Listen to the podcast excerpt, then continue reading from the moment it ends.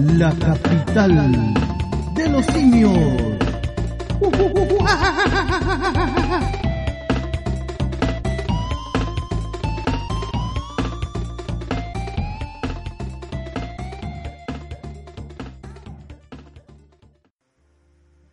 Buenos días, buenas tardes, buenas noches. Buenos días, buenas tardes. Estamos en una nueva edición de... La capital de los simios.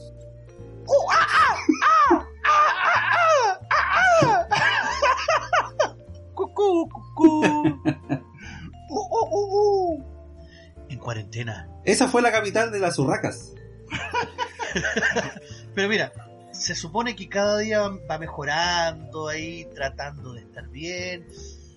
Y pasan días como este, Cada capítulo un animal diferente. donde la verdad, efectivamente, efectivamente. Es un simio diferente. De universo paralelo. paralelo. universo paralelo. Que hablaremos después de ello. ¿Cómo está ¿Cómo? Don Station? Bien, pues aquí a la distancia saludándonos y encontrándonos una vez más. Como decía Efectivamente. don querido Raúl Mata. ¿Y ustedes, cabros, cómo están? querido Raúl Matas. Bien, bien acá, Don Fanchop, ¿cómo está? ¿Cómo estás, po, cabro culiao?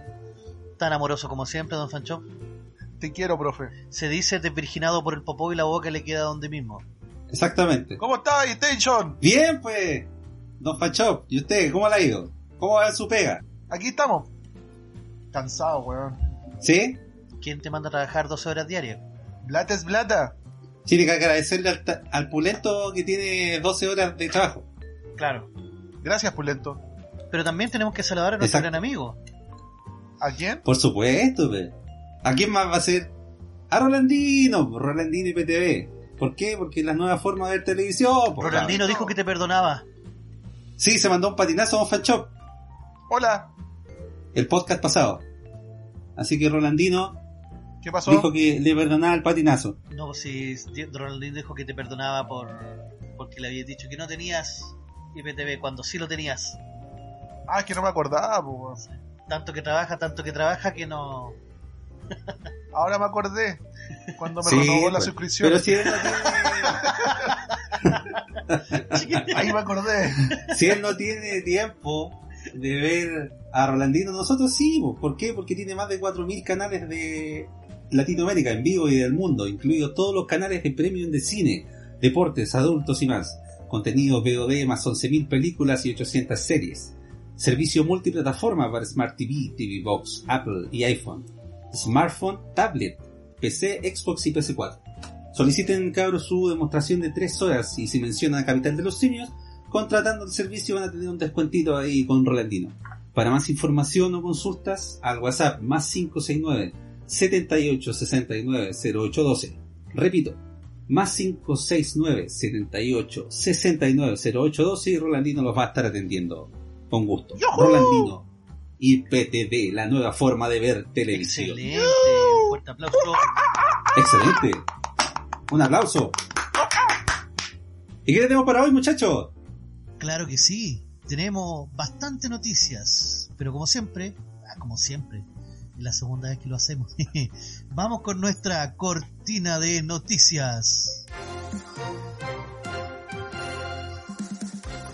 Coronavirus, cifras actuales. Gobierno entrega dos millones y medio de cajas de mercadería. Que venga copete, que venga copete. Gente del bosque. Sale a protestar por falta de alimento. ¿Comunista infiltrado? No.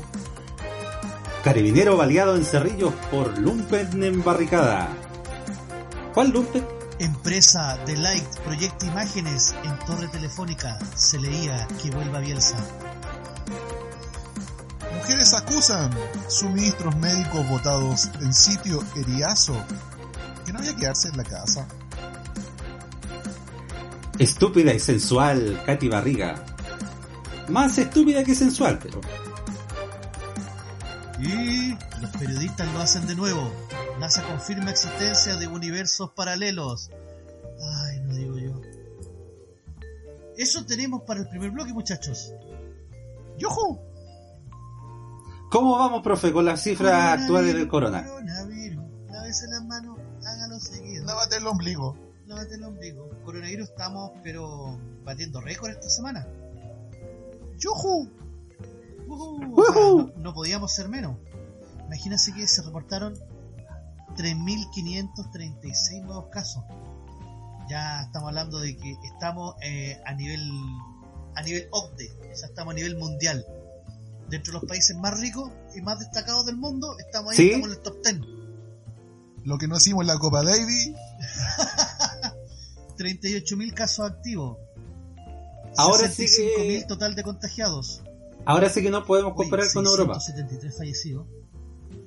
Que si lo miramos desde un punto de vista eh, lógico, tenemos 65.000 contagiados, se- 673 fallecidos, un 1%. Mira tú. A ver, un ¿1%? cero si le quito, sí, un 1%. Un 1% de los contagiados son Ah, no es nada. Así es que se están confirmando algunas teorías que decían que esto podría ser incluso un tongo. No estoy diciendo yo que sea un tongo. O sea, los muertos están ahí. Tongo virus. El tongo virus, los muertos están ahí. Pero se dice que del resfrío común hay un 6% de gente que muere. Entonces, Es que es todo tan extraño. le están diciendo que le están dando demasiado color al coronavirus como para que... Es que no hay noticia, po. Sí, es que, y bueno, el, el drama es que coronavirus Están todos en la casa. vacuna, entonces no hay forma de que nosotros sepamos eh, a ciencia cierta de que también te puede dar otra enfermedad. Ahora estamos como en la duda. Si todas las enfermedades que existieron fueron muertes de, o de coronavirus o de resfrío o de cualquier otra cosa, cualquier enfermedad respira- respiratoria va a ser coronavirus, no, no sé. Igual extraño. Es extraño. Te da, imagínate, te da coronavirus. No tenés síntomas. Que es un síntoma. Sí, pues, los asintomáticos. Después te da fiebre, o no te puede dar fiebre, tenés tos seca, te puede dar diarrea. we. Es rara la wea. Sí, pues. Oiga, profe, pero por ahí eh, también se supo que casi todas las muertes la estaban pasando por coronavirus. Un hueón atropellado, estaba para Loli, pero, ah, pasémoslo por coronavirus. Un cabro chico que lamentablemente tenía una enfermedad ya prácticamente terminal, llegó al hospital, pasémoslo por coronavirus. Y suma y sigue. que entonces sería menos la cantidad de muertes por coronavirus de las que se está declarando cuando todo el mundo está diciendo que Chile está ocultando a los muertos. Es que el papeleo es más fácil. Así no hay que hacer la autopsia. Vamos Exacto. envenenando a gente, total, se muere de coronavirus. Hay que agilizar el sistema público. Claro. Yo creo de todas formas que el- la preocupación del gobierno, más que sea un 1% de, la, de letalidad que baja, y menos mal que baja, es que todos los desgraciados no se contagien al mismo tiempo. O sea, ya vimos que en algunas comunas se les fue de las manos la cuestión. En el Gran Santiago tenemos contagiados, pero, pero hasta por si acaso. Imagínense que solamente ayer 3.049 contagiados fueron de la región metropolitana. Oh, O sea, casi todos. casi todo. Entonces, lamentablemente, claro, Sí. aquí la gente es más porfiada. No se ¿Y puede decir de otra forma. Todos somos porfiados, todos somos coronavirus. No, vos nomás. Yo nomás. Exacto. Entonces, el maldito coronavirus que nos tiene nos tiene a todos encerrados en la casa, sin poder hacer compras. Oiga, profe, pero exactamente lo que dice usted, eh, ¿qué vamos a hacer? ¿Nos vamos a morir de hambre? po? ¿O no? Bueno, de algo hay que morirse, pero el gobierno, en una acción heroica y bastante comunista, la verdad, ¿Qué, qué, qué quedamos, profe? es que eso de el asistencialismo no es bueno, pero bueno, entrega Vol- dos millones y volvimos medio, a que este programa sea facho. pero es que el esta es una cosa que está haciendo el gobierno. Usted lo dijo un día, Don Fachop, la capital de los fachos. Ok, nos quedamos ahí. Claro, dos millones y media de cajas de mercadería. Muchos desde la oposición, desde la izquierda del país, estaban alegando de por qué no le entregaban esa misma plata a la gente la misma plata de la, de la mercadería, de las cajas, entregársela directamente a la gente y que la gente viera en qué gastaba la plata. Y yo dije, uy, pero qué liberal estos hombres, qué capitalistas se nos volvieron los, como los zurdos. ¡Qué bien! Yo me lo gastaría en copete. De hecho, eh, siga Station. Yo me la gastaría en copete, me hace falta un cartón de cigarros también. Y, y no sé si compraría pancito. La pensaría. De hecho, Giorgio Jackson se la entregó al mismo. Este bueno reparte la weá para los demás. Maricón culiao. La depositó en la cuenta de su partido. Grande bomba. Visionario. Todo un visionario, Don Bomba. Por supuesto. Hasta hoy nos, nos tapa la boca. Claro. ¿Qué es lo que incluye la famosa cajita de mercadería? Por acá lo tengo. Le lleva, le lleva dos kilos de harina de hornear. Bueno, con la capital de los simios ya sabe cómo hacer pancito. Nos faltó enseñarles cómo hacer fideo, pero eso ya es para un nivel un poquito más avanzado. Así que lo vamos a dejar para otro día. Dos kilos de azúcar. O sea, nos quieren matar de diabetes. Este gobierno. Está ahí, weá. Con toda la bebida que tomáis en el pisco, weón. Oye, pero es cero. Es cero. Cero bebida. Oye, debería haber traído por lo menos sucralosa o, o stevia. Por lo menos, pues. Stevia, no quería ir chía. Claro. Tres unidades de fideos de 400 gramos. Está bien. Tres unidades de tallarines de 400 gramos. Oye, ¿cuánto dura el fideo? Eh, depende, cocido sin cocer. No, pero el, el paquete, cerrado. ¿Paquete cerrado? ¿Cuatro o cinco años? Si es que no más. ¿No hice con, con seis meses dura la weá? Ah, es para que te lo comáis y después tengáis que comprar otro, pero son alimentos no perecibles, entonces tenéis para rato. Tenéis para rato. Sí. Ya. Dos kilos de arroz largo, De grano largo. grano largo supongo, sí. Que sea largo. Una caja de té de 100 unidades, espero que no sea la rendidora. No tengo nada contra té, pero... Esas bolsitas que había que dejarlas secando en el techo. Hay varias aplicaciones para las bolsitas de té. Eh, sí, sí, me acuerdo en Quita- Vallecito. quitan las ojeras.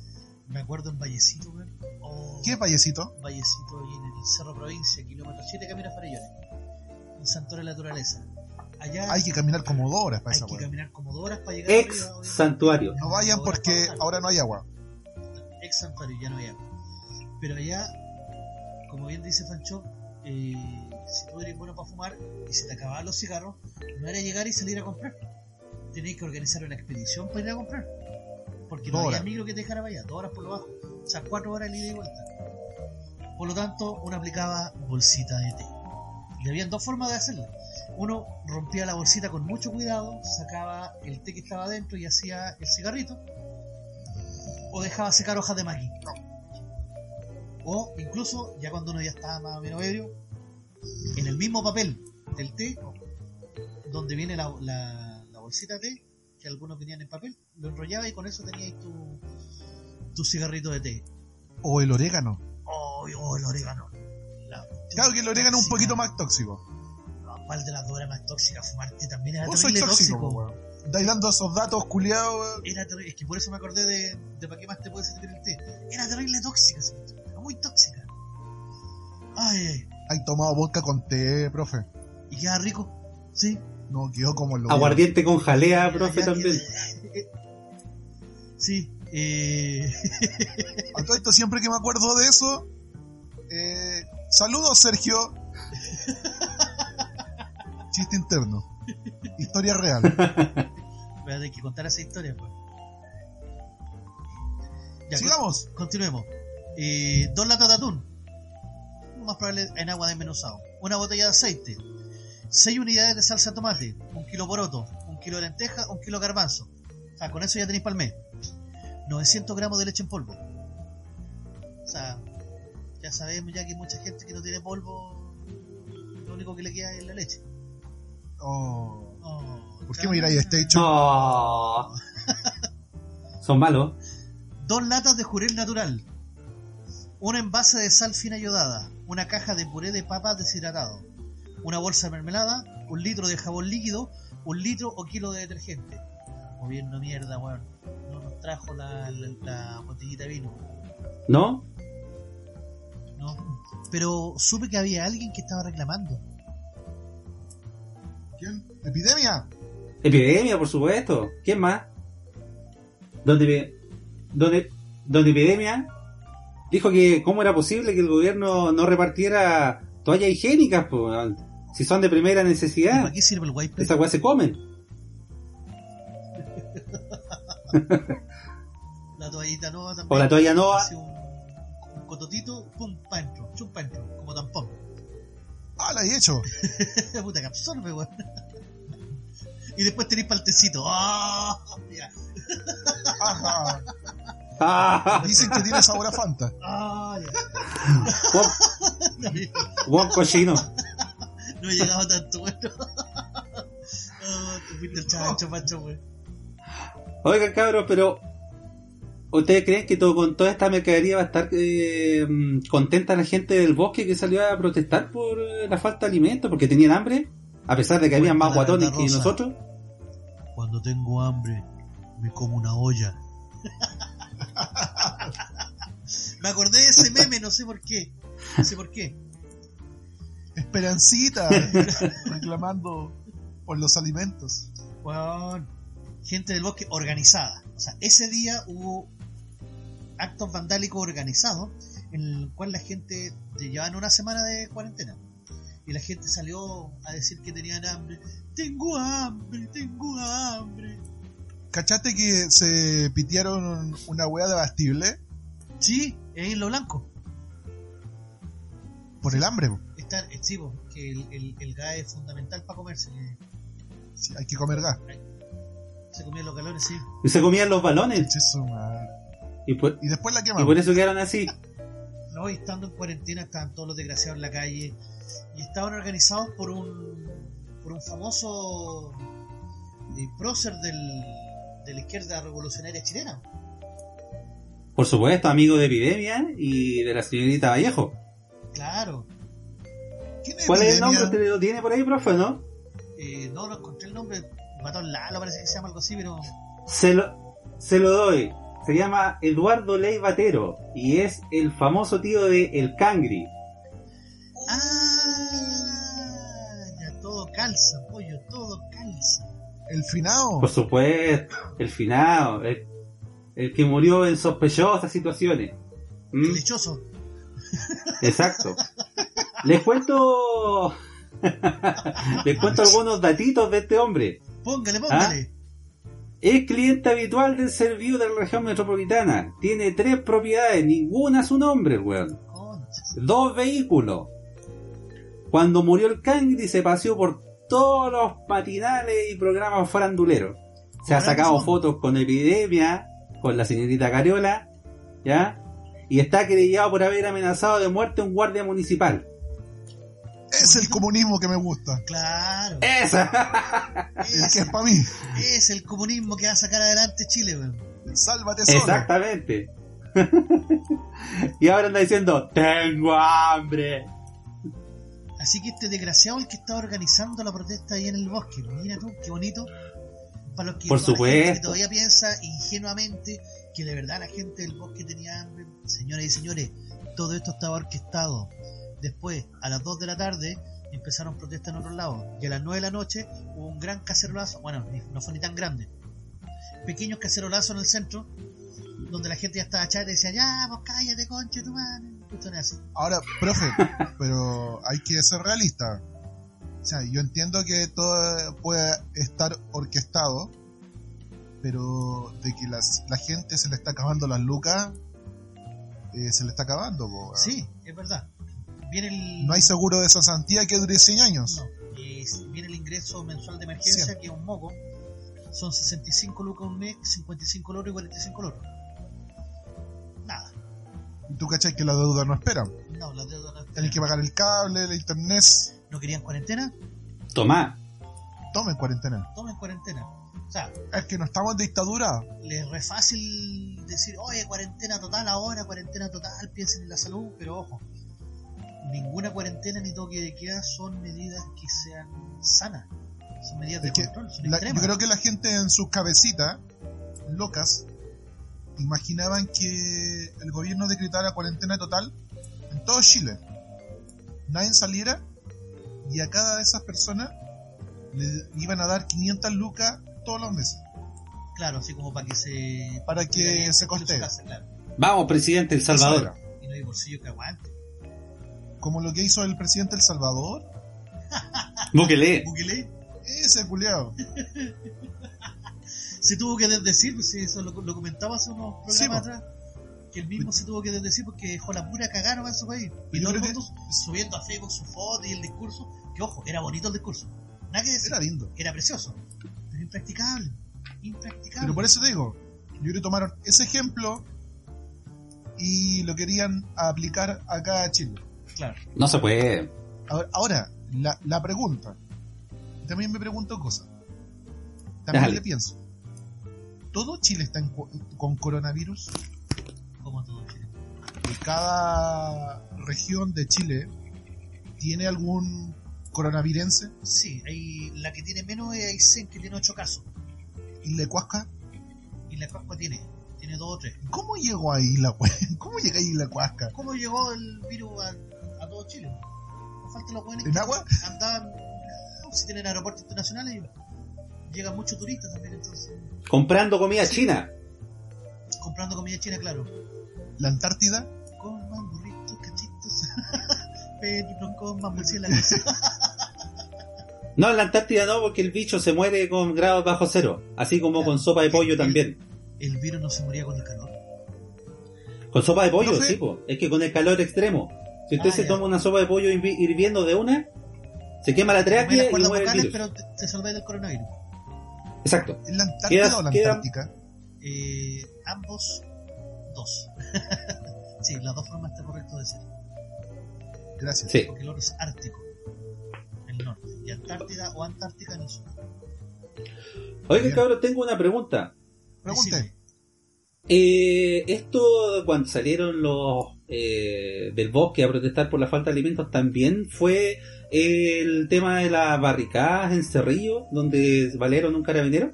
Efectivamente. ¿Fue el mismo día? Después, sí, unos días después se pelean a, Ah, a un paco en el brazo. Que los locos de entre medio de los blogs, esos blogs tan bien pensados para la, la clase trabajadora chilena, Ajá. esos blogs tan bonitos que todo solo entrar, te, te dan ganas de, de llegar a tu casa. Eh, efectivamente, en Cerrillo eh, se pelearon Paco de eh, unos maleantes lumpen narcos de haber sido que estaban ahí también organizadamente haciendo barricadas cuando deberían haber estado en su casa. Pero ese Paco Pillaron a fue baleado, fue muerto o, o solamente este- fue herido. No, está herido en el brazo. Ah, pero está bien. O sea, partamos la base que estábamos en cuarentena total, no debería haber habido nadie en la calle, están haciendo barricadas y disparando en la carabinero, o sea, de que este, no hay nada bueno en eso. Pero estamos en Chile, pues profe, hable de acá, realidades de acá. Ah, ok, estamos mal. Bueno, en todo caso, sí, pues lamentablemente, sí, tan mal como que empresas que trabajan para el gobierno después estén criticando al gobierno. Extraño, ¿no? ¿Cuál empresa? Y con la plata que uno pone de sus impuestos, los hueones van a proyectar weá. Empresa de Light Lab es la que proyecta las famosas imágenes en la torre telefónica. D-Live. Empresa que trabaja Lab. para el gobierno. Entre otras cosas. Partieron colocando eh, imágenes de Camilo Catrillanca en la Plaza Ah, Italia. esos son los que proyectan weas como el hambre, Exacto. Ayuda, chúpenlo. También. Eso. Eso mismo. Y les colocaron Claro. en fondo blanco y ellos colocaron en contraste. Chile despertó. Ay, qué lindo. Sí. Pero para poder proyectar eso tú tienes que conectarte en un lado. Yo vi en una parte que salía que habían arrendado dos camionetas y tenían hasta las patentes de esas camionetas. Entonces, la verdad no sé qué pasó. ¿Qué pasó? que tener permiso. Para poder proyectar eso ellos tienen que tener un permiso en la municipalidad. No me. Esos permisos que da Hadwe. Exacto, no me En este extraña. caso sería Alessandri o Matei. Puede ser. Ah, no. Matei. Yo le creo a He-Man que no estén cosas truchas. A menos que ellos, no, que no le da el ángulo. para proyectar desde Recoleta eh, para la torre no, no alcanza a dar el ángulo. Todo llega ahora. Bueno, que yo me acuerdo que la otra vez estábamos en la casa de un amigo eh, y el loco sacó un proyector, lo colocamos en la ventana y colocamos películas porno y lo proyectamos en los edificios al frente y se veía clarito en todos los departamentos. ¡Qué lindo! Pero era una historia cortita, así sé que eh, lo dejamos hasta ahí. Así que el gobierno sigue, mira, no sé si esto será un balazo que se pega en las patas del gobierno o que el gobierno de verdad quiere que, que se proyecten este tipo de imágenes. La- la- la- ¿cuál es el fin? Exacto, ¿cuál es el fin detrás de Del todo fin. esto? Una nueva constitución. El gobierno también es partidario de esto. Piñera lo único es que el quiere es fin. firmar esa nueva constitución. ¿Y nos va a beneficiar esa nueva constitución? Por supuesto. Pero el loco va a quedar con su nombre. No, Ese es mi pin. Sí, pues después vamos a Va a quedar la firma de él. constitución del 2020, la constitución de Piñera. Piñera culiao. Una del 2022. Exacto. La Piñera la va a firmar justo antes que de le dio el poder a los comunistas. Que no haya ni un presidente bueno, conche tu madre, weón. Tú hay que putearlo. Así es. Dígale algo a usted, don Fanchón. ¿Qué le diría si lo tuviera enfrente al señor Piñera? No, porque después me censuran.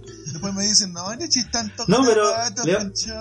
Le vamos a, En las no le vamos a dar sus 5 segundos. Los 15 Tiene sus 5 de- segundos de confianza. No, dejémosla ahí nomás, para después. Bueno, No voy a insultar a ese oye, perro culiado sarnoso, conche su madre. Hijo de la mil reputa. Ojalá que lo chupe. Ya. ahí, profe, usted tiene que editar y tiene que poner es esa música. No, claro. Bueno, así es como malgastan también estos hueones la plata de nosotros. Y también votan suministros médicos en sitio de veriazo. Por ahí salió un video. Oye, las mujeres acusan, po. Que votaron Sí, pues. suministros médicos. Sí. Como siempre, las mujeres sapeando. Son enteras zapas. No pueden quedarse en la casa. Habían bolsas No, de diálisis y que estaban por vencer para el 2021. Chanfle. Era, y eran más de mil bolsas, así como... El problema es quién votó eso porque acusan de que siempre faltan insumos médicos y ahora se encuentran que están votados en la calle. Es como a cuestionarse quién los votó y con qué finalidad también. Es que algunas personas dicen que el mismo laboratorio fue, porque si bien esos tenían una fecha de vencimiento para el próximo año, eh, habían salido partidas malas, ¿ya? Pero, Pero- ¿qué es lo que eran? Eran sueros para diálisis. Solo para decir. Ah, el suelo dura como dos años. No, pues decía fecha de vencimiento 2021. Exacto. Ah, ya, ok. No digo ni una web. pues. Pero si fue la misma empresa que los votó, la empresa tiene su tiene que tener el tema de desechos industriales. Stefan Chop que, que trabaja en un rubro similar, ¿cómo lo hacen para botar los desechos allá? Eh, hay una empresa de reciclaje. Todo material, merma se llama, para que sepan los hueones, se bota, llega y al final, para que ustedes sepan, el suelo es agua con sol. Perdón, agua con. ¿Con sol? Agua con sol, que. Maldito mal paso. El suero es eh, agua con, con sal. Eso es todo. Bueno, el, tema es que el plástico se recicla. Todo lo demás se, se bota. Nada sale de la empresa. Así que eso, esa bolsa de suero no deberían haber estado afuera. O sea, en teoría no debería haber sido la empresa que la haya votado. Ellos tienen su mecanismo de recolección de... Por lo menos mi empresa tiene ese mecanismo, que es de reciclaje. Muelen el plástico y lo reciclan. Viene otra empresa, se lleva el plástico y lo recicla. Eh, en caso de que, por ejemplo, este suero llegue a esa empresa que compra estos suministros, y llegue por algún defecto mal a toda la weá, da lo mismo, esa empresa se preocupa de desechar esa weá. ¿Cachai? Votando las esa es culpa de la empresa que compró. Entonces, bueno, hay que perseguir eh, a la empresa que, haya votado, porque había versiones que efectivamente estaban hablando de que eran desde los mismos consultorios, y vamos a decir que las versiones decían de frente que eran los funcionarios de la salud, que para jugarle chueco al gobierno de turno, estaban votando los suministros para después reclamar y decir que no habían suministros y poner en jaque al gobierno. Es que es- es estúpido. bastante- Es estúpido. Porque, como te dije, es agua con sal. Y es suero. Sí, No tiene sentido botarlo. agua con sal así que tú preparáis en un carrito, no No, claro, tiene su, su aplicación. También es estéril. Porque va con agua bidestilada. Que es más purificada de lo normal que consumimos. Pero es que entonces, ¿cuál sería la lógica de haber botado esos suministros si estaban buenos? O Yo tampoco, no lo entiendo. se ¿Cómo los robaron y cuando cacharon que era esa cuestión que no les servía las botaron. Pero es que uno nunca La sabe. misma La lógica, gente encuentra las weas y no opina, no, no cacha. la misma lógica que ha tenido eh, el gobierno para, por ejemplo, dejar vencer toneladas y toneladas de leche para cabros chicos weón, en una bodega y no repartirla. Yo me voy por la segunda teoría, digamos, de que esta weá fue un- una weá de los mismos funcionarios de salud que votaron esto simplemente para que hubiera un poco más de escasez de suministro, nada más. Y para poder Ahora- tener un tema y poder hablar. Ahora, disculpa Station. Como dato, esto no, no salió de acá. Que no salga de Facebook. Por favor. ¿Ya? Cuando empezó esta weá, yo lo sé de buena fuente. Y ustedes saben que empezaron a escasear los, los suministros como mascarilla, las Sí. vacunas. Y, y fue porque el gobierno se le quitó la mitad de su suministro a las empresas que hacían productos eh, médicos. Por eso todas las empresas estaban abastecidas con cierto porcentaje.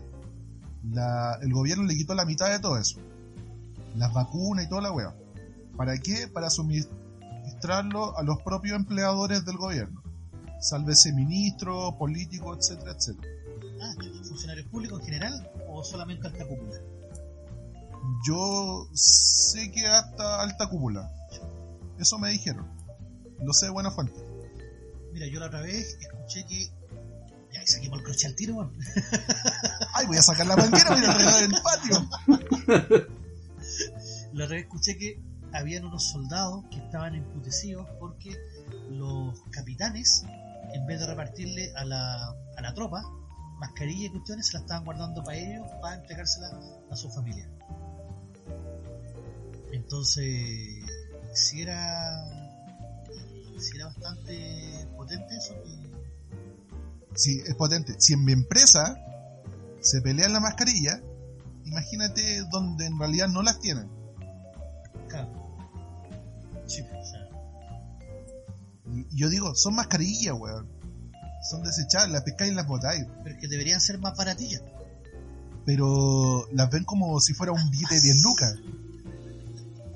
Sí, como las weas. Sí, mal chiste.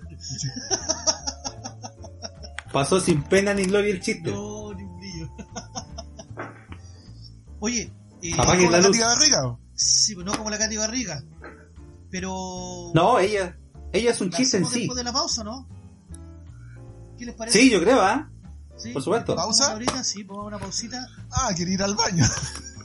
No quiero bajar la charla. Esa es excusa para ir al baño, profe. Claro. Si usted ya sabe que el esfínter no funciona. Ya anda, culiao. Vamos a una, pausita, muchachos. Nos vemos a la vuelta. Más capital de los simios. Ya volvemos con más.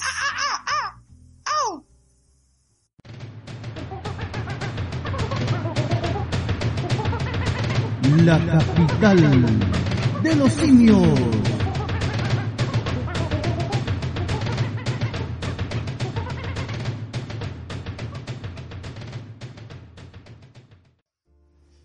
Estamos de vuelta una vez más en el programa que le gusta a la gente, que sabe cómo se siente. Ju, ju, ju.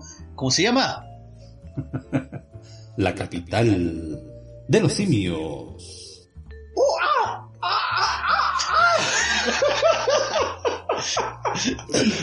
Urracas, unida, jamás serán vencida.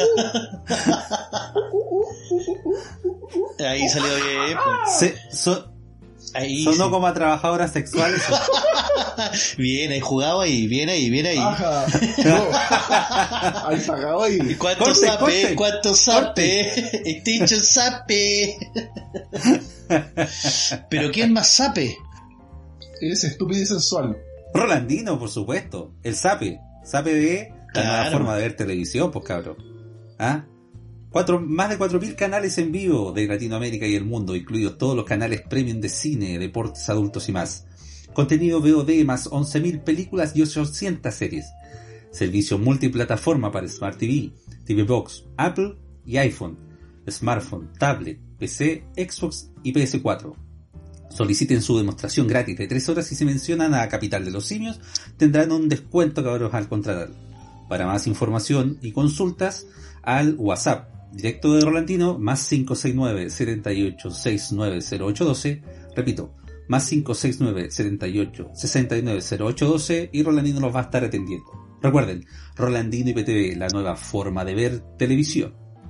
¿Qué mejor regalo para el Día del Padre, muchacho? ¿Qué mejor regalo que contratar Ronaldinho IPTV y decirle, mira viejo, ahora voy a tener que dejar de pagar toda esa cuenta cara que tenía ahí con el, con el cable, ahora solamente con el internet conectado tiene Ronaldinho IPTV con todas las plataformas. Y con muchos más canales, por supuesto. Obviamente, adiós Amazon, adiós Netflix, adiós Disney Plus, adiós todo lo demás. Aquí viene Rolandino. Exacto. Muchachos, eh, se nos quedó pendiente de la, del primer bloque. Sí, la pues, estúpida y sensual Katy Barriga. Así es. ¿Qué hizo esta vez la señorita Barriga? No tengo idea. ¿Quién apuntáis a mí, weón? Ah, hizo algo con el estúpido y sensual Spider-Man. Claro. Hizo como, mira, si hubiera estado el Harlem Shake TikTok. en TikTok, si hubiera estado el Harlem Shake, era- hubiera sido como un Harlem Shake. Porque de primero sale como con el estúpido y sensual Spider-Man así como conversando, hablando de temas de, de alcaldicia, y de repente la imagen se corta y sale el Spider-Man de cabeza, y ella como con una tabla de apuntes pegándole en el trasero. ¿Era Eh, el verdadero estúpido y sensual Spider-Man?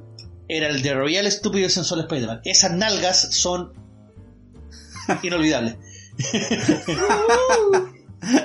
Ese culo es de él, lo que lo puede asegurar. Incluso él después pidió perdón a toda la comunidad porque salieron todos a criticarlo. Ya, que vos no eres del pueblo, ¿qué venía a meter con esa loca que entera falla, loco? Ya, no es que la nuera la vino el próximo presidente, loco. Ya, no, wey, po.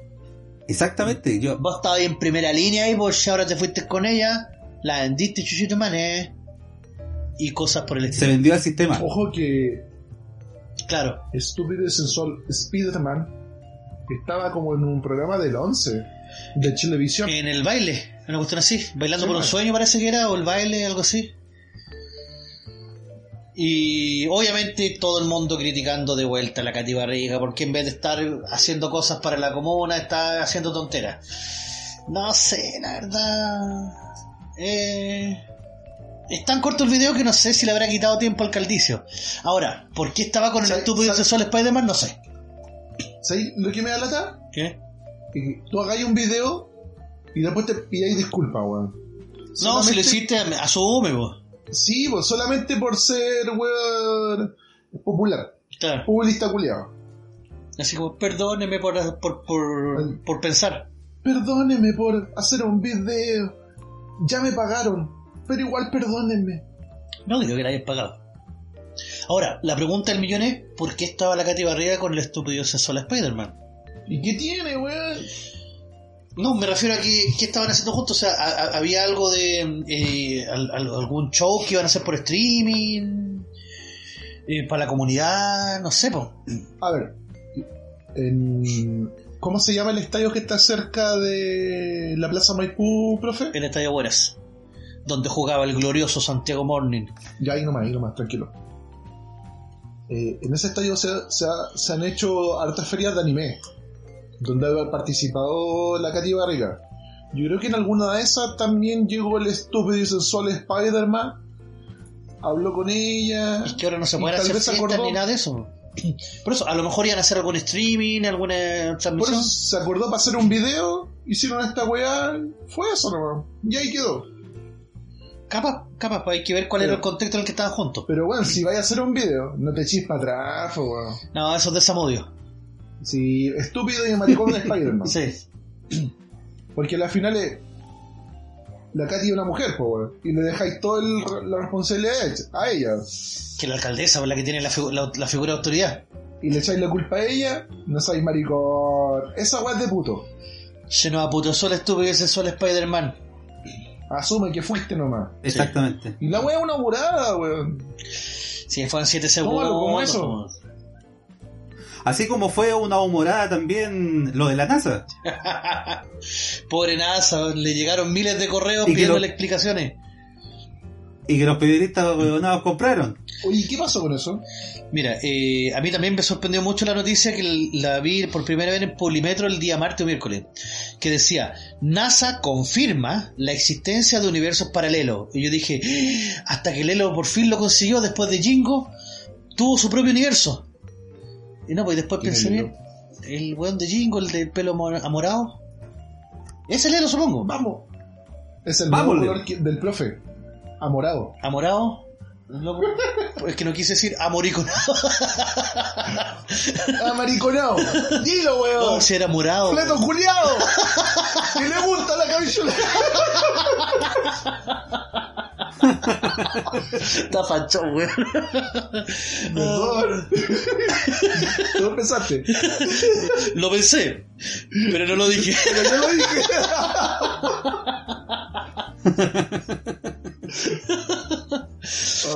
No. Acá. Eh, Publimetro y después incluso cayó la tercera, TVN y todos los demás cayeron. Pero digo, ¿qué onda periodistas que salieron de la Plaplac, weón? Periodistas que Digo, salieron de la Universidad del, del Mar. Locos que no corroboran fuentes. En ningún momento la NASA hizo ningún descubrimiento.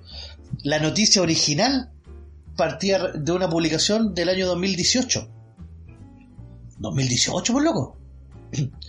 Por que eso hay decía que comprobar la fuente. Claro, decía que posiblemente, después de un experimento que se hizo en la Antártica, a través del descubrimiento de un Montau, que es una de las partículas elementales, que estaba girando al revés, decía que podría ver la existencia de un universo paralelo que estuviera girando con el tiempo al revés que el nuestro.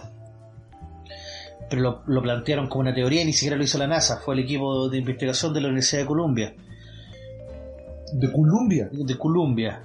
Entonces, Massachusetts. Entonces, todo lo. Después, un, un diario gringo. No, un diario británico el que cambia el posiblemente por sí, se hizo. Y. Y todos los medios compraron, pues. periodistas basura. Tienen que asegurar la fuente. Por eso me dio entre rabia y risa cuando leí la Oye, profe, ¿Mm? una consulta. Ya que estamos el 21 de mayo, y si en este universo paralelo Pratt Ah, se lo hubiera caído, en vez de haber saltado, como dice la, la historia, A lo Baradit, a lo Barachit. cu- Baradiza cayó, Sí, te acostumbró a los porrazos, po.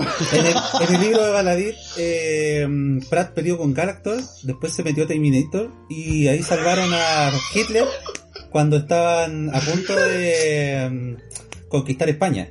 No, y en su biografía, eh, Pratt estuvo, eh, ¿cómo se llama? En el hospital de huérfanos de Pony.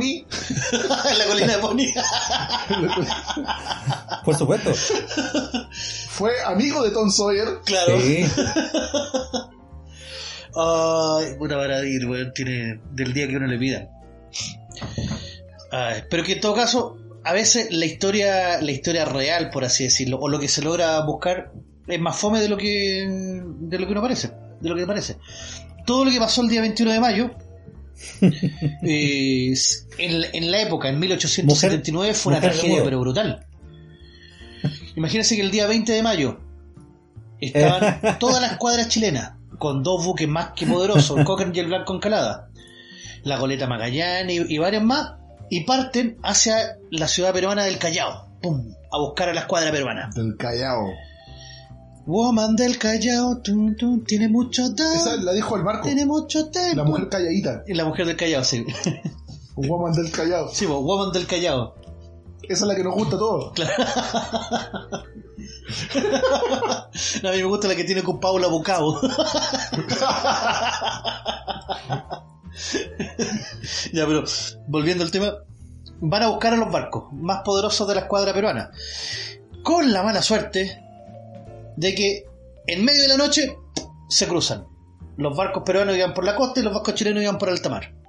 Ah, la, pensaron lo mismo. Claro. Entonces cuando llegan los barcos peruanos se encuentran con la Covadonga y la Esmeralda. Dos barcos de madera, todo torreja, picante, contra dos acorazados. Una lancha de esos buques. Una cuestión así, una cuestión así. Ahora, el barco propiamente tal de madera es mucho más alto y grande. Los acorazados son bajitos, Bajitos. chiquititos.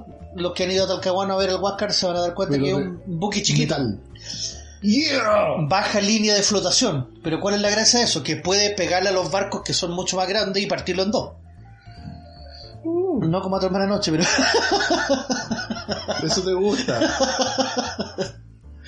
La idea fundamental de esto, claro, era... Buena por Esmeralda. Claro. La pobre Esmeralda la partieron en dos, weón. Y no era una película porno. weón. Tomá. ¿Cuánto sabes? Pero está en Xvideo. Huáscar vio la Esmeralda, así weón. Eh, ese día, o sea, el día 22 de mayo, cuando llegan las primeras noticias, Ah, no, fue el 21. 21 de mayo fue el combate. Ah, ok. Disculpa. ¿Usted, usted sabe cuál es la diferencia entre combate y batalla? ¿Usted que fue militar? No. ¿No? Combate es en mar, batalla es en tierra. Toma. ¿Mitch? ¿Mitch? Para que sepan, para que sepan. Sí, por eso es combate naval de Iquique. El naval es una redundancia. Ah, por eso la película se llama Battleship Combate Naval. Toma, weón. Sí, y no batalla. Ah, y después sale la segunda parte, que es batalla. Buena la, la aclaración. la aclaración, profe. Porque se me juntan las dos películas con distintos nombres y al final hacen la misma wea. ¿Mm? Pelear con el... Bien, profe. Ya, la cosa es que para el día, me voy a colocar en la situación, imagínense ustedes la gente en Valparaíso el día 22 de mayo, lo único que sabían era que el día 21 de mayo la Esmeralda le habían dado una paliza y se había hundido. ¿Qué año fue eso, profe? 1879. No En existía ese tiempo donde internet. Valpo no se meaba en la esquina. Eh, no, en Valpo no se me da la esquina en ese tiempo, no. No había olor a harina.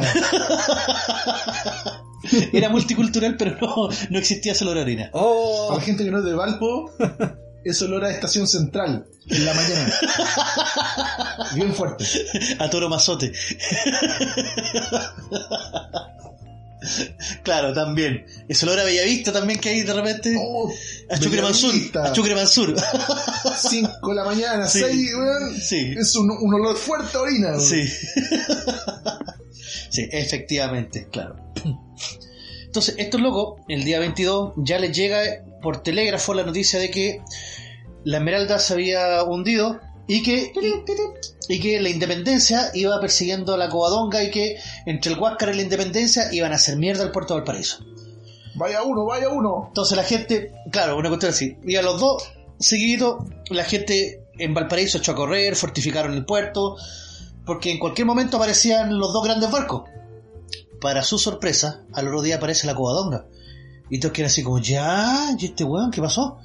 Y desde la Covadonga, donde van a salir los primeros comentarios, obviamente ensalzando de que el combate de Punta Gruesa, un barco de madera todo torreja, le gana una batería de guerra. ¿Y cómo? Bueno, fue. Épico. Esta cosa sí que es épica. Más que el combate naval de Quique, que se eh, conmemora el heroísmo de Brad, pero lo que hizo Condel fue netamente estrategia. Él tenía un barco mucho mejor que la Esmeralda. O sea, podríamos decir que Condel debería estar en los billetes de 10 lucas. Sí, todo el rato. ¿Sí? Todo el rato. ¿Se sí. lo merece? Se lo ganó con creces. Gracias a Carlos Condel, Chile gana la guerra. Ese día se ganó la guerra. Así de. Así de Toma, corto. Brad. Te tropezaste en vano. Carlos Condel coloca francotiradores en la punta del barco en la, en la, en la popa, En la po- la, la proa es la de adelante, la popa la de atrás. Porque el, el, el otro barco que era más rápido, pero era más pesado, porque era de fierro. ¿Y vos? Entonces el barco se le intentaba acercar y el, la Independencia, que era el, el mejor barco de guerra peruano, tenía un cañón adelante. Entonces cada vez que se iba a acercar a alguien para dispararle un cañonazo a la covadonga, llegaba el, los francotiradores chilenos, ¡pum! y mataban al soldado. Entonces mantenían a raya ese cañón. El único, el, el barco tenía caleta de cañones, pero el único que le servía era el cañón de la punta, porque lo iba persiguiendo. Entonces, ¿qué es lo que hacía el barco chileno? Se metía a aguas poco profundas. Entonces el barco peruano tenía que frenar, irse un poquito más adentro y empezar la persecución. Recordemos que el barco era mucho más rápido que el barco chileno. Entonces el barco chileno era como, ¡arráncate mierda! ¡Ay! ¡Ay! ¡Me van a pillar! ¡Me van a pillar! ¡Cónchale! ¡Ay! Entonces llega un momento en que van pasando por Punta Gruesa y en Punta Gruesa habían el barco chileno rosa la quilla, que en la parte de abajo del barco rosa con una roca, incluso se escucha así como. Y Carlos Condel dice, aquí se fregaron. Fueron buenos. Que en ese tiempo decir se fregaron era un garabato fuerte. Ay, que, uy, que eso es. Que eso es, que vulgar. Ahora sería. Qué ordinario "Ah, Se Condel". tiraron los Yushisumare. Ay, se le cayeron los audífonos. Para que veáis la, la brutalidad del, del fenómeno. Condel dijo, a Gali le tiraron los cuchillos su madre. Como esas rocas no estaban en las cartas de navegación, ninguno de los dos barcos sabía que existían. Por lo tanto, el barco chileno incluso frena un poco. El barco peruano que lo venía siguiendo muy cerquita, va y hace, le pega el espolonazo. El espolonazo es que la parte de adelante del barco sirve para destrozar los otros barcos, El topón. el topón. Y de hecho, La puntita. estaban tan cerca los barcos uno de otro, así como rozándose, que cuando pasa esto, el barco peruano pega el choque, los marineros se tiran al suelo, y una vez que pasa el choque, el barco se estremece completamente y todo, ¡Ah! ¡Viva el Perú! ¡Viva el Perú! ¡Viva el Perú, pe carajo! Ah, ahí dijeron, siente el choque. Choque, choque, choque. El único problema es que de repente empiezan a ver que el barco chileno comienza a alejarse y que el barco de ellos se ladea y queda hacia un costado. Claro, se subieron encima la roca. Y como Entonces, quedaron encima... choque de... Sí, chocaron, pero con la roca. No con el Saco barco. wea. Entonces, el, con todo el impulso que llevaban, porque iban a toda velocidad, no alcanzaron a frenar nada, chocan contra la roca, se suben arriba de la roca y el barco encalla y se cae de costado. Y el barco chileno, buena gente, así como el virus, buena persona, se da la media vuelta, se coloca de frente y en vez de rescatar a los, a los soldados que se habían caído al agua, que ya estaban ellos, comienza a cañonear al barco, pero con todo. Es el chileno que me gusta. ¡Oh! y los desgraciados pasándose por buena parte tratado. No, pa, pa, pa, pa, pa, pa, pa, cañonazo limpio. Nada andar recogiendo prisioneros. Hasta, No hasta que de repente van cachando que en el norte se ven humos. Y uno dice, conches, el Huáscar, arráncate mierda, guau. Y la codonga aprieta cacheta se va al paraíso. El Huáscar, ¿qué es lo que hace? Ve a su, a su barco amigo ahí varado, botado, dice, puta qué hueón este loco. El comandante Moore, que era comandante inglés porque el barco era nuevo, él estaba enseñando a los peruanos cómo ocupar el barco y se lo pitea. De hecho, el loco le hacen un juicio de guerra y, para la anécdota, va a morir cuando los chilenos atacan el Morro de Arica. Chucha. Pero en ese momento, Perú pierde uno de sus mejores barcos de guerra que tenía. Chile pierde la Esmeralda, que era un barco de madera todo torreja. Por lo tanto, el Huáscar rescata a todos los, los, los los- soldados, los, marinos Grande Golden. que estaban en el agua, grau, y se devuelve hacia Iquique para hacer reparaciones de rutina y, y, bueno, y él también quema el barco, la independencia, para que Chile no se apropie de él, o, lo- o los restos que quedaban, como trofeo. Qué cruel el destino. Que después se va a tomar el mismo barco Huáscar como trofeo. Pero bueno, porque entonces nosotros celebramos el Día de la Gloria Navales. Profe, ¿Mm? ¿por qué celebramos el Día de la Gloria? ¿Eso? ¿Sí? Ya no puedo pronunciar. Es que ya no se celebra el combate naval de Iquique, siempre ha sido Día de la Gloria Navales. Que son Gloria No, Navales más, porque... Más quema. Porque un barco chico, artificiales. torreja, piñufla, Y vos. también, pero con la, con la capacidad que tenía el Carlos Condel, logró pillarse el mejor barco de guerra. ¿Y por qué digo que ese, ese combate definió la guerra en total? ¿Por qué? Porque Chile tenía dos buques que eran superiores, el Cochrane y el Blanco Encalada, intactos, y Perú se queda solamente con uno. Y ante esa desventaja de que Chile ya pasaba a tener un 50% más de poderío militar, fue cuestión de tiempo hasta atrapar al, al Huáscar. Y que más encima al Huáscar lo capturamos y pasó a, a- a manos chilenas. O sea, quedamos con tres barcos cototos contra cero barcos los peruanos. Y así fue súper fácil transportar a, los, a las tropas a los campos de batalla y no tener que pasarlos por el desierto. También. Y ahí fue fundamental. Ahora, ¿qué es lo que hace Pratt y por qué es tan importante? Porque, ojo, aquí hemos hablado de ¿Por qué Carlos es tan importante? Pratt, en este caso, sabía que su barco ya valía hongo. ¿Y vos? Siempre. El barco de Pratt tenía, de las tres calderas, tenía dos calderas fundidas. O sea, le pasan el barco más penca Pratt que tenía Chile. Y ese barco estaba haciendo el bloqueo de Iquique, o sea, impidiendo que, y que los peruanos comercializaran salitre. ¿Ya? Recordad que en ese tiempo era peruano. Entonces está el barco ahí y llega el Huáscar y la independencia. Entonces la independencia persigue al, a la Covadonga, como sabemos, y el Huáscar comienza a cañonear a la Esmeralda. No se le quiso tirar el- de, de buena ya primera porque pensaron que la Esmeralda tenía torpedos por el costado. Entonces el barco va y le pega el, el espolonazo y va a explotar también el Huáscar. Nada de huevones. Entonces prefirieron acercarse y dispararle. Pa, pa, pa, pa, pa, pa, cañonearla. El problema es que los marinos, los marinos peruanos se nota que no, que no, que no eran padres. ¿Por qué? Porque ningún cañonazo le achuntó a la esmeralda. Los locos con mala puntería. Y eso que tenía una batería arriba, una torre que giraba en 360 grados. O sea, podían acomodarse como quisieran para disparar y ningún le hacía daño. Bueno, eso dicen los datos históricos.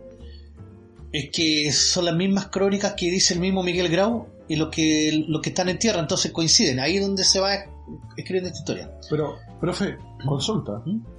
Disculpe que lo interrumpa con tanto énfasis. Qué educado, Eh, Facho.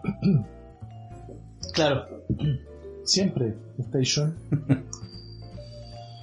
La, los relatos o las histori- historiadores peruanos cuentan lo mismo. fidedignamente, como usted lo está diciendo, de la parte chilena. ¿Coinciden los relatos? Excelente pregunta, desgraciado. Sí, para eso estoy, para La- weá. Las fuentes que nosotros tenemos para el combate naval de Iquique fundamentalmente van a ser tres y de tres lados distintos. Primero, Y es, es para que no se diga que uno cuenta la weá a su manera. claro, Grau, que era el comandante del Huáscar, que es el que le escribe una carta a Carmela Carvajal y él también en su bitácora cuenta cómo fue el combate. La segunda fuente son soldados chilenos y esta es la menos confiable, ojo. Los soldados chilenos que sobrevivieron al, al hundimiento de la Esmeralda recién Sí, van a tío. ser entrevistados entre 8 y 10 años después. Chucha. Entonces, entre lo que ellos comentaron que pasó, que eran todas versiones distintas, es como los evangelios. Los evangelios son todos distintos, pero cuentan el Entiendo, mismo entiendo, entiendo. Acá es la misma cuestión. Se hace, se arma como un historia oficial, entre comillas, de lo que dijeron. El famoso discurso de Pratt, capaz que no haya sido el, el mítico que dice, muchachos, hoy la contienda ¿No? es desigual, nunca se ha arreado la bandera ante el enemigo, y espero que esta no sea la ocasión de que sea. Si yo muero en combate, mis oficiales sabrán cumplir con su deber. Eso, en teoría, es una construcción que se hace después. Porque cada uno de los marineros lo recordaba de distinta forma. Claro, tal A lo vez mejor de verdad Pratt lo que dijo, salta en culiado, se muere. Uno lo fue- a su dijo- manera como que fue heroico y, y saltó. Claro. ¿Quién fue el El maricón otro que lo- empujó? como Dijo. que lo pensó. ¿Cómo está hecho, perdón? Dijo, ¿quién fue el maricón que me empujó? También. Claro. Entonces, dentro de. Esta es la segunda fuente que tenemos. Y la tercera fuente es de los eh, medios extranjeros que estaban en Iquique: el New York Times y el. y el, eh, un diario de Londres. Existía el New York El New York Times. Times tiene ese tiempo, sí. Que re- eh, retrataron y de hecho hicieron famosa esta guerra a nivel estadounidense y europeo. Porque vieron, mucha gente incluso salió Dijeron, ah, mira, tempranito va a haber, eh, va a haber un combate, vamos a verlo. Y esperaban un festín. De, de hecho, los primeros, eh, las primeras acciones peruanas, como Iquique era peruano, todos aplaudiendo, como, eh, saquemos al invasor, bravo, uh, uh". Pe, Eh, bravo, pe, carajo. Me saca estos chilenos, guayabainas, de acá. las, prim- las primeras bajas de Paloma. También. Y cuando comienzan a, desde, la, desde tierra, comienzan a traer unos cañones y a dispararle al barco. Y esos, esos disparos de cañón de tierra fueron más efectivos. Esos fueron los que causaron las primeras bajas en el barco. Entonces la Esmeralda no le quedó otra que moverse. Sí. Y- Todo por tierra es más dañino. Claro. Cuánto sape. Eso me han contado. Entonces la Esmeralda se comienza a mover. Y cuando la Esmeralda se empieza a mover para alejarse de la línea de disparos de tierra, el Huáscar obviamente se da cuenta que no hay torpedos alrededor de la Esmeralda y decide Torpeo. ir a espolonearla. El Huáscar es un barco que tiene una muy baja línea de flotación, es muy bajito en comparación con la. Esmeralda. sí. Entonces, la única forma de ganar ese combate, la única forma, y esto creo que quede súper claro, porque es la única, era la única, Estoy claro. si la Esmeralda cañoneaba al Huáscar no le iba a hacer ni cosquilla porque era un acorazado blindado, por lo tanto las balas le rebotaban. No había forma de que disparando a ganar. La única forma era saltando al barco enemigo, matando a los soldados y tomando el control del barco. Apoderándose del barco. A lo pirata. A la antigua. Ah, ¡Vamos a la antigua! ¡Vamos a la antigua! ¡Vamos a la antigua! Vamos a la antigua, saltemos la No. vamos, vamos, ahí con el cuchillo en la boca, así. Sí. Y que Literalmente, después que máteme al fondo y máteme. Yo no hablo. Ni grito. claro. Literalmente era esa la forma que tenían de, de poder eh, tomar el barco. Ahora, ¿qué es lo que pasa? En el primer espolonazo, Pratt se da cuenta que viene el barco y que es la oportunidad que tienen. Le dice a sus oficiales que estén atentos y a, un, a uno de los niños, que dentro de, los recuerdos que están de los marinos, uno de los niños de 12 años que era el, cla- el clarinete, que el que tocaba, la- el que era bueno para la corneta. Entonces le dice que él tiene que tocar el zafarracho de abordaje Y vos, que es una tonalidad especial que los marineros saben, entonces al escuchar eso, ¡ah! todo espada al cuello, o sea, el- espada a la boca y saltando al barco enemigo. Corvo la boca. Corvo a la boca y saltando. ¿Qué es lo que pasa? Que cuando choca el barco, viene una descarga de ametralladora de- por parte del Huáscar y de, balas que se pitean a más de 100 personas al tiro ahí, y se pitean al cabro chico. Entonces el cabro chico no alcanza a tocar el zafarracho de abordaje. Pratt, al ver que nadie va, que no hay zafarracho, salta con dos o tres personas más que alcanzaron a verlo. De hecho, Pratt logra llegar hasta la torre de mando cuando recién lo matan. Si hubieran saltado todos, lo más probable es que en una de esas eh, la Esmeralda se hubiese hundido igual porque el primer choque ya era para el hundido, pero hubieran tomado el barco enemigo. O hubiese dado, se hubiese dado una carnicería brutal dentro, del barco, peleas Se cuerpo a cuerpo. pero no. Grau, al ver esto, porque obviamente le dijeron que se rindieran en muchas ocasiones y los chilenos no se quisieron ren- rendir. Por una parte, sabiendo que la cobadonga iba arrancando, es como ya, pelea conmigo, yo aquí aguanto todos los combos, mientras sé que la otra puede tener algún mínimo, mínimo grado de, de que en una de esas gane. Chileno porfiado desde tiempo antiguo. Claro. Entonces ya la gente que estaba en la costa que empezó a ver cómo los cuerpos estaban ahí tirados, que el mar se empieza a cubrir de sangre, de tripa, y porque lo- los balazos no era que la gente explotara, sino que te cortaba, lo- te desmembraba inmediatamente. Si te pilláis una bala de pecho, te partieron. Bueno. Sí. Entonces, el barco lleno de sangre y todo, y no estaban a una distancia muy grande que llegamos. Entonces, Digamos que eh, las balas eran como el porte de una pelota de fútbol. sí. Entonces, imagínate que esa podía traspasar a 5 o 6 locos en línea, así que. Ahora, para ustedes, eh, abuelos culiados, aprenden un poco de física. añade, añade eso y te hace mierda. Aceleración, un poco de torque también de eso, y gore. y gore, mucho gore, mucho gore. El chive va a estar feliz. No, te No. mierda la weá. La cosa es que la distancia entre un barco y otro, estamos hablando de varios metros de diferencia. Entonces, saltar a la cubierta del otro barco era igual era Era brígido, o sea, se te podía quebrar una pata, o sea, era como caer de, de, una distancia de entre uno y dos pisos. Era atlético. Prat era atlético, sí, pues tenía 31 Y le años. ponían. Entonces, se supone que él, según lo- las crónicas de Grau ahora, él logra matar a dos Salía marinos para peruanos, saca su pistola y ahí uno le pega un balazo y después le pega otro en la cabeza, donde lo termina de matar. De hecho, si tú ves el Huáscar, tiene el lugar así como, como el SSI, así como la, la figura marcada, así como aquí murió Pratt. Lo tiene así como ¿Lo marcadito. viste? No me subió al barco, pero lo he visto en, en fotos. No, nunca, he ido, nunca he ido a Talcahuano, la verdad. Soy pobre. Oh. Venga. Pero para tomar, Ah, sí, pues. es que prioridades, Bueno. prioridades. Obviamente, prioridades. la historia pichula. No es que nunca he tenido la oportunidad de ir a Talcahuano. Eso sí. La cosa es que Grau, al darse cuenta de que podían volver a abordar el, el barco, vuelve a pegar un segundo polonazos para acabar luego con el barco y partir a, a ver al oro. A la esmeralda. Sí, pues, pillarse la esmeralda rápido. Y la hizo mierda. ¿Murieron todos? No. De hecho, le pega tres polonazos. En el segundo polonazo ya saltan como 20 al ver a Pratt. Y de- imagínate, los locos están viendo ahí que. Imagínate, le están matando a sus capitanes y ellos no pueden hacer nada. Mira, mira cómo estaban de caliente. Entonces, se logran juntar todos y saltan al barco. Pero con la sorpresa que ahora sí los peruanos ya tenían un batallón de fusileros que están en cubierta. Y cuando van saltando, Ah, los- y se los pidieron a todos. Se prepararon. Sí, pues ahí está el sargento Aldea eh, que había tomado el mando y por eso hace mucho sentido mis oficiales sabrán cumplir con su deber dentro de la arenga de Pratt que el que quedó al mando, que fue sargento Aldea, salta también al barco y que en el fondo la única forma de ganar es vam- vamos todos y saltemos. Eh, la Esmeralda le pegan un tercer cañonazo, la clásica foto donde está un día como de costado, pega un último cañonazo después de más de cuatro horas de combate, cuando el combate debería haber durado media hora, ¿Cuánto duró? más de cuatro horas.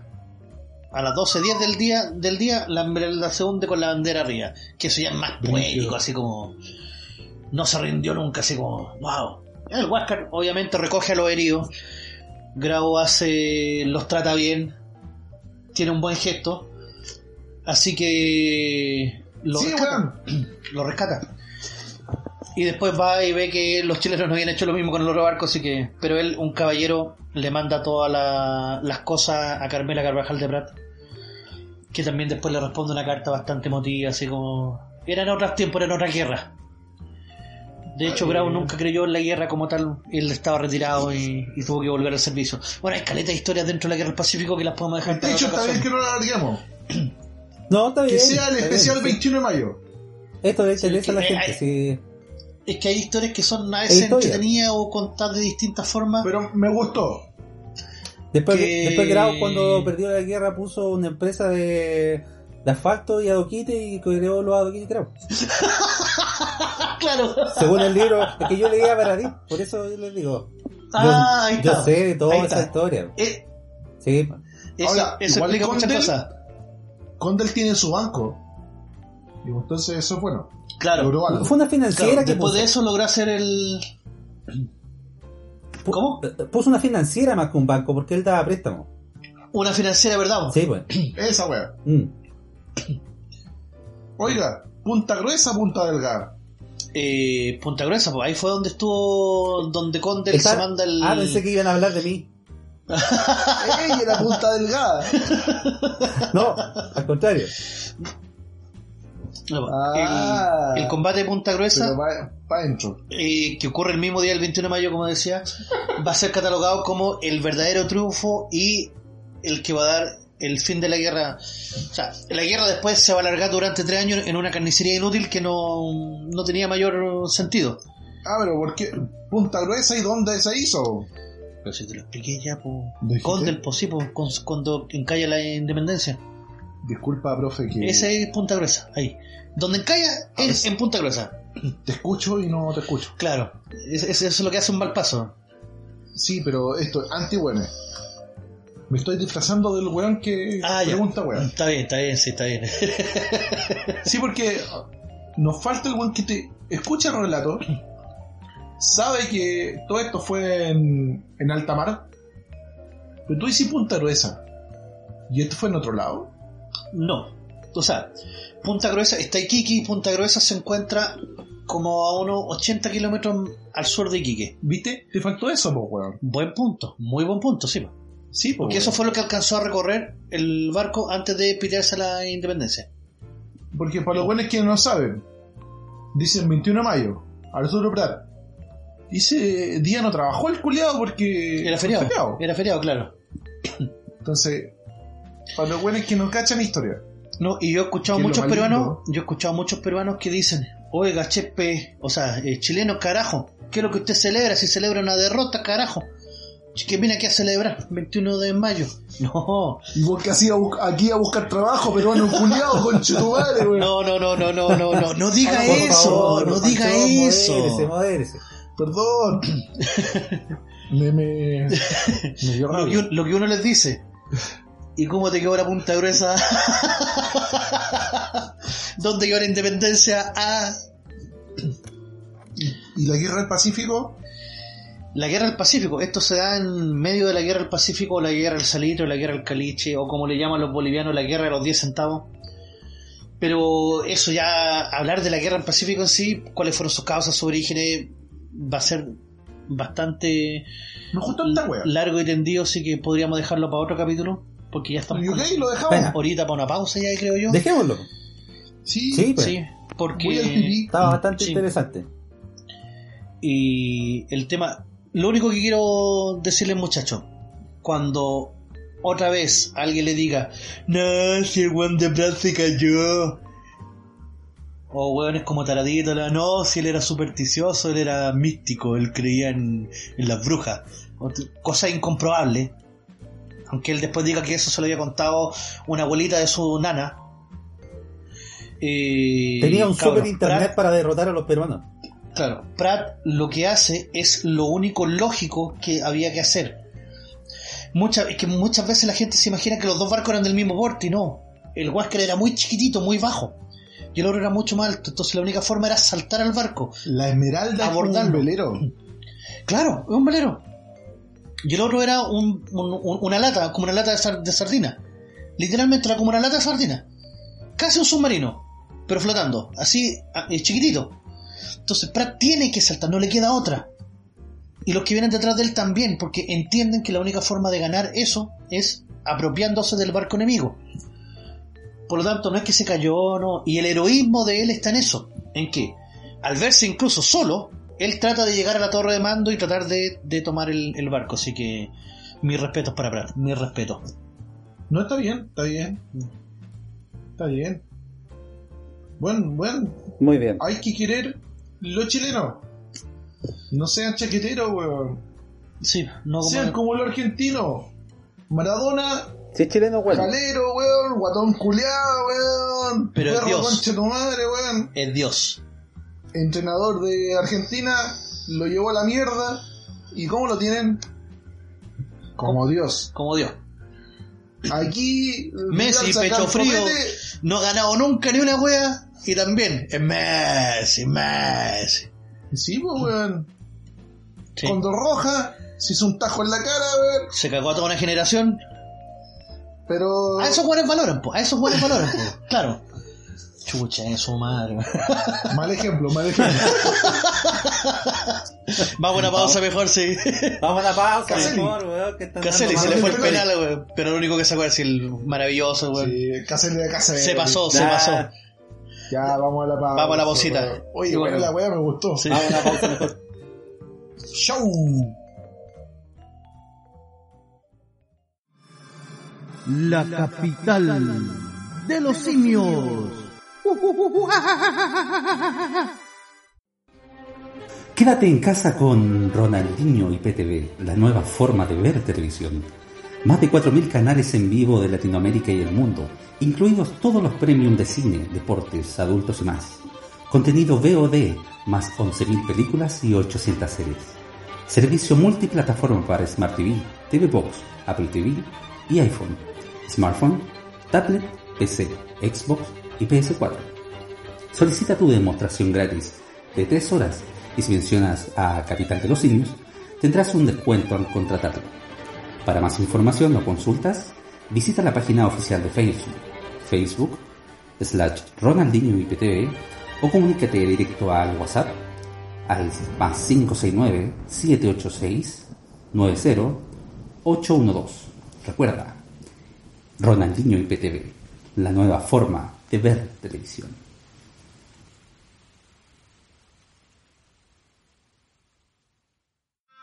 La capital de los simios.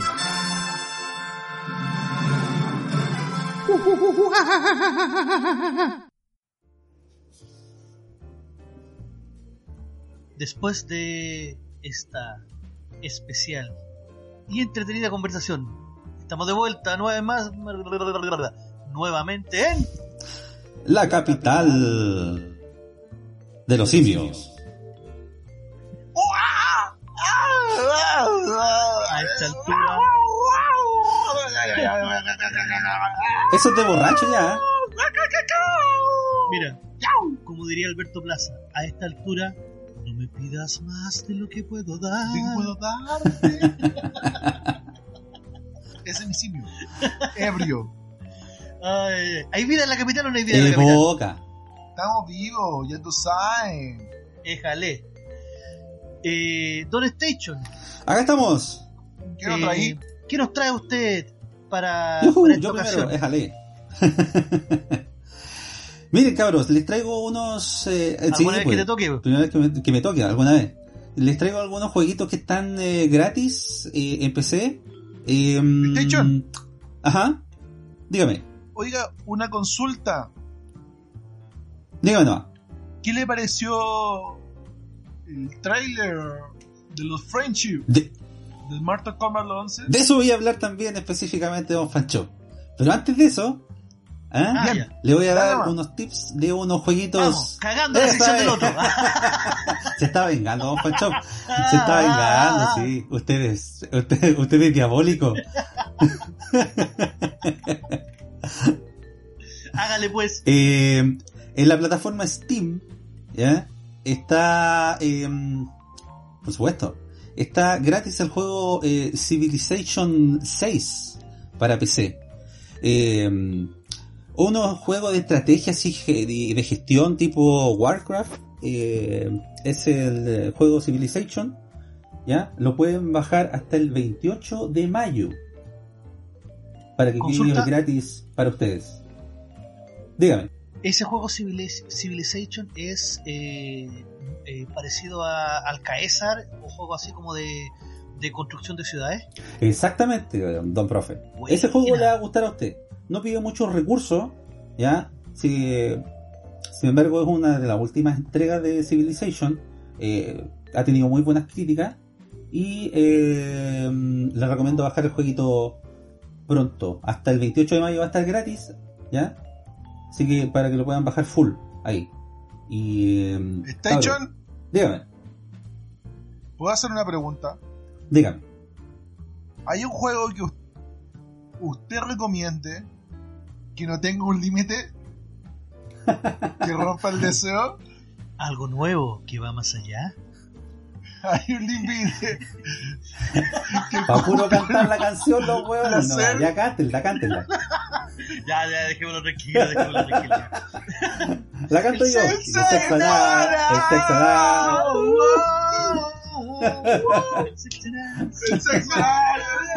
anal. Ya, perdón, perdón, Don Station, continúe.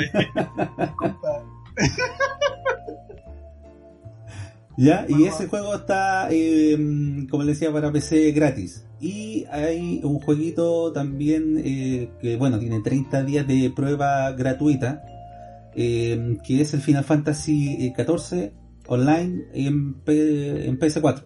Mm. ¿ya? Oiga, RPG. ese, fin- ese Final Fantasy está compitiendo con Terraformance. Sí, Terranigma, la regma. Sí, pues. Soy weón. Me con cago en- Terraforma, no, se cagó usted mismo, Fancho. Ya está curado este weón. Terranima 19. Y. Welcome the Man from the Earth. Never 800. Forget 11, La Venganza. 11. La venganza. Así como. Mortal, Mortal No, Kombat verdad, de- de- 11, Don Fancho. The Future. Eh, y lo que le voy a recomendar, cabrón, eh, se viene eh, una, ex- una eh, extensión del juego Mortal Kombat 11. Eh, se va a llamar. Off- exactamente. se va a llamar Off-. Mortal Kombat Aftermath. ¿Ya? Es una extensión de la historia principal del juego, eh, donde trae tres personajes adicionales también, que esos, esos personajes son Robocop, eh, Fujin y Shiva. Y por em, primera vez en la actual generación se va a dar el crossover eh, que se estaba pidiendo hace rato de Robocop versus Terminator. De ese mítico Robocop Thank versus Terminator. for, for you.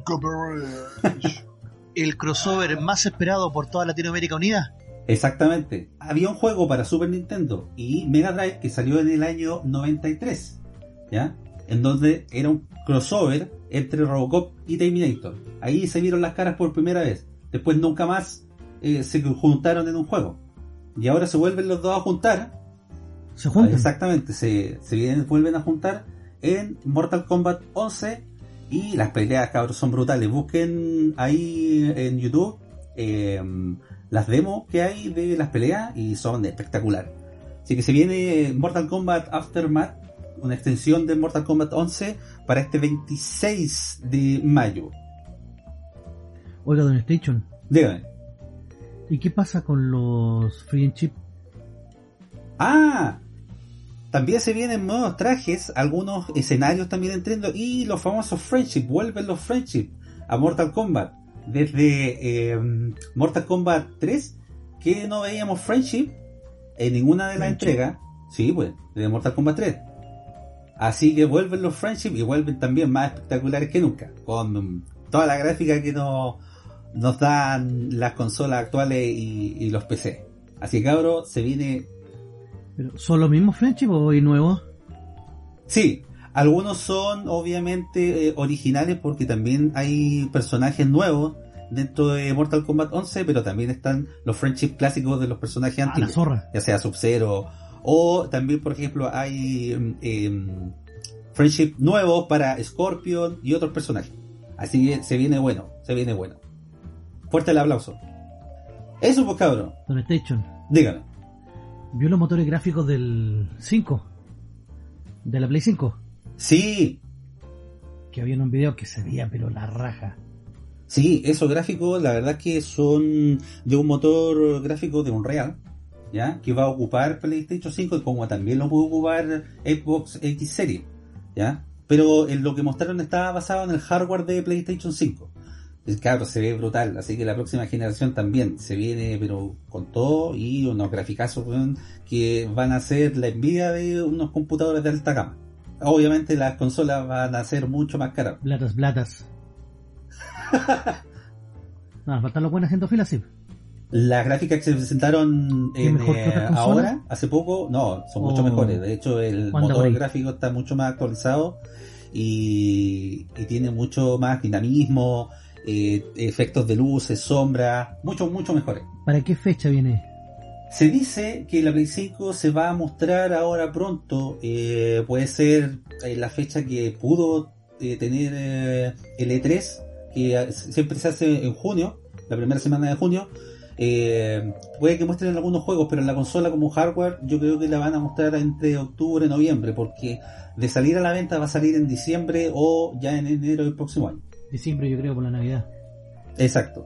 Van a, apuntan ahí a Navidad y también a que se acabe un, un poco más esta pandemia para poder eh, lanzar eh, la, las plataformas. No solo de pan vive el hombre. Exacto. Así que eso pues cabros. ¡Uh! Fuerte el aplauso. Clap, clap, clap, clap, clap. Déjale. Ya pues muchachos. Voy yo entonces ahora, me toca. Para el día de hoy quiero recomendarles dos películas. No solamente dos peliculazas. Sino que son monstruos de película. Y que tienen algo en común. El mismo actor principal. Sí, sí sé que van a huellar con esto y todo, pero... Cuando yo hablo de Brad Pitt, me refiero especialmente a su gran calidad actoral. El gallo seco, seco, seco, seco.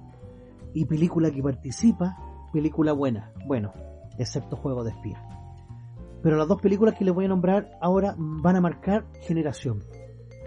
La primera es Seven, como se le conoce en Gringolandia, o los siete pecados capitales como llegó acá a Latinoamérica. Brutal, brutal, brutal, brutal. Y la segunda película que les voy a hablar es El Club de la Pelea. Así que, ajá, ajá, wow. Siete pecados capitales es una película del año 95 que está dirigida por David Fincher, el mismo que va a dirigir también después el Club de la Pelea, así que ya lo tenía como, como su niño bonito, por así decirlo. Aquí nos vamos a encontrar con otros dos grandes, pero grandísimos este, eh, actores, grandísimas estrellas, como el caso de Morgan Freeman y el caso de Kevin Spacey. ¿De qué trata esta película? Esta película trata del arco, arco argumental de los siete pecados capitales. O sea, tenemos a la gula, tenemos la avaricia, tenemos la pereza, tenemos también la soberbia, tenemos la lujuria, tenemos la envidia y por último tenemos la ira. Muchachos, el arco como se va a ir dando todo es espectacular. Hay un valiente que le quiere hacer ver al mundo que sus acciones tienen consecuencias. Por lo tanto, todos aquellos que tengan en su interior estos pecados capitales van a sufrir y van a pagar, pero duramente, duramente. Partimos con un detective de homicidios que tiene que ver el caso de una persona que eh, come hasta saciar y se revienta comiendo. ¿ah? Ya vamos con el pecado de la gula. Y esto va a ir desencadenando que los detectives van a ir encontrando a otros casos que se relacionan con los pecados capitales. No puedo hablar mucho más porque les voy a hacer un gran spoiler, pero para la gente que vio esta película, eh, sin duda uno de los plot twists finales más emblemáticos que, se tenga recuerdo, uno de los mejores finales y actuaciones también. Kevin Spacey se manda un papelazo pero brutal. Eh, bueno, también obviamente la figura que, que, con la cual estamos hablando, que es Brad Pitt. Y Morgan Freeman es un acompañante pero de lujo un detective que está a punto de retirarse y un detective jovencito que cree que tiene el mundo en sus manos. Señoras, señores, señoritos, señoritas, babies, barracudos, Los Siete Pecados Capitales es una película ideal para el recuerdo, ya que imagínense, esta película estamos hablando del año 1995, estamos hablando hace 15 años atrás. A ver, no, pues 25 años atrás, uy, uy, uy. ¡Wow! Sí, ¿cómo pasa el tiempo? ¡Wow! 25 años atrás. Y la película ha envejecido demasiado bien, o sea, tú no te das ni cuenta que ha pasado tanto tiempo. Totalmente recomendable, película ideal para ver en cuarentena. Y si ya la vio, vuelva a verla, porque va a encontrar muchos otros detallitos que la van a hacer más espeluznante. Clasificación de mayores de 18 años, esta no es para verla con los cabros chicos por si acaso. La siguiente película que les quiero presentar es El Club de la Pelea. Esta película ya es del año 99. Esta película es, eh, en verdad, te vuela la cabeza. Te vuela la cabeza. Año 99 fue un año de grandes películas, como Milagro Inesperado. No, perdón, esa no es del 99, perdón, perdón, perdón, perdón. Eh, el año 99 es eh, Belleza Americana, que la está confundiendo en aquel. Belleza Americana. Tenemos a Matrix, Matrix en el año 99 y tenemos el Club de la Pelea. Estamos hablando de un año con unas peliculazas, tremendas películas. Ideal para cerrar una época. Este famoso Club de la Pelea que nos trae a Brad Pitt nos va a, también traer eh, a Edward Norton en un gran papel un gran papel de Edward Norton y eh, Elena Boham, que eh, hace el papel de Marla. Es una persona que vive una vida completamente rutinaria, tiene un puesto rutinario, como cualquiera de nosotros antes de la pandemia, vivía de su trabajo, de su trabajo a la casa, de la casa al trabajo, soltero, sin mayores relaciones, con un vacío existencial enorme por dentro, sabiendo que está rellenando espacio que si él se muere, a la larga nadie se va a dar cuenta, y esto le provoca insomnio un insomnio bastante potente. Y la única forma que él encuentra para poder salir de esta situación más o menos descabellada es empezar a ir a terapias de grupo. Él no tiene nada, pero de ser igual. ¿Por qué? Le gusta ver a la gente llorando, a la gente sufriendo, más que por el hecho de ser algo morboso, sino porque la gente se puede abrir y por lo tanto él al momento de sentir esa apertura por primera vez puede dormir como un gran niño. Eso hasta que conoce a nuestro amigo Brad Pitt, que tiene el papel de Tyler Durden. En un vuelo se encuentran ellos dos sentados juntos en un avión y se conocen.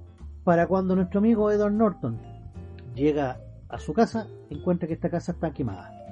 Algo pasó, hubo un, un incendio y no le queda otra que ir donde Tyler Durden. El amigo Tyler Durden, que representa a Brad Pitt, es completamente lo contrario al, a nuestro protagonista Edward Norton. Él es un nihilista, un nihilista. A él no le importa nada. A él la vida le suda. Él no se compromete con nada, él no tiene que jugar, jugar con la apariencia, él no tiene, él no se preocupa absolutamente de nada, él vive la vida día a día. ¿Cómo se gana la vida? El loco trabaja haciendo jabón, o sea, un, un freelance, un independiente, y además trabaja en un cine proyectando películas. ¿Por qué? Porque le gusta. Por lo tanto, dentro de todo este mundo caótico en el cual los dos se van complementando porque son el yin y el yang, en una, en, una primera borrachera que tienen los dos, le dice que lo va a aceptar en su casa siempre y cuando se agarran a cornete. Y aquí es cuando se ponen a pelear. Y la gente lo empieza a ver. Y como la gente lo empieza a ver, empieza a seguirlos. Hasta que se empieza a crear un club de la pelea. En el cual la primera ley, regla del club de la pelea es no hablar del club de la pelea. Es un club clandestino en el cual la gente va a hacer lo mismo que necesitaba eh, nuestro protagonista Don Norton. Eh, llenar ese espacio existencial vacío que hay. Es una película que va tomando un tono cada vez más oscuro y el final obviamente es eh, alucinante y brutal.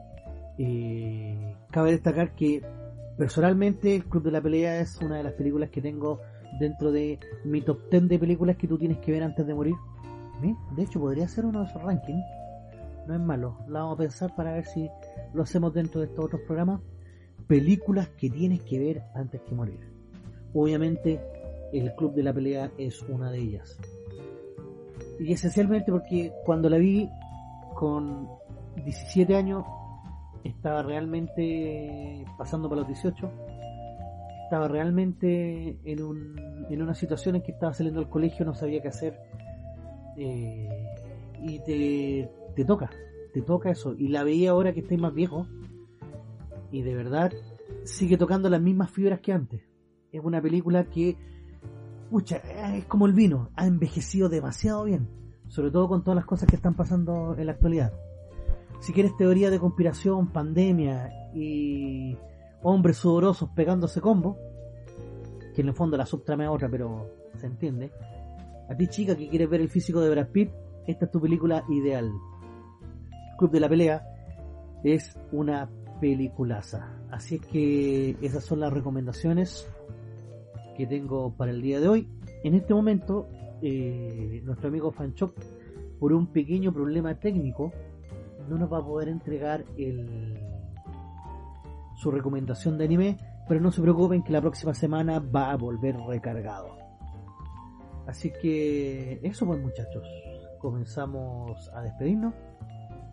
Muchas gracias por escuchar este programa, no sin saludar nuevamente a nuestro amigo Rolandino IPTV. Recuerden, el mejor regalo que ustedes pueden tener para el Día del Padre. Y nos estaremos viendo ya la próxima semana, Don Station un gran saludo a la distancia, pues. Y, y bueno, yo aquí, cabro, me, de- me despido. Así que gracias, cabro. Y nos vemos, nos escuchamos en el próximo podcast por mi parte. Efectivamente. Y nos vamos, pues. ¡Chau!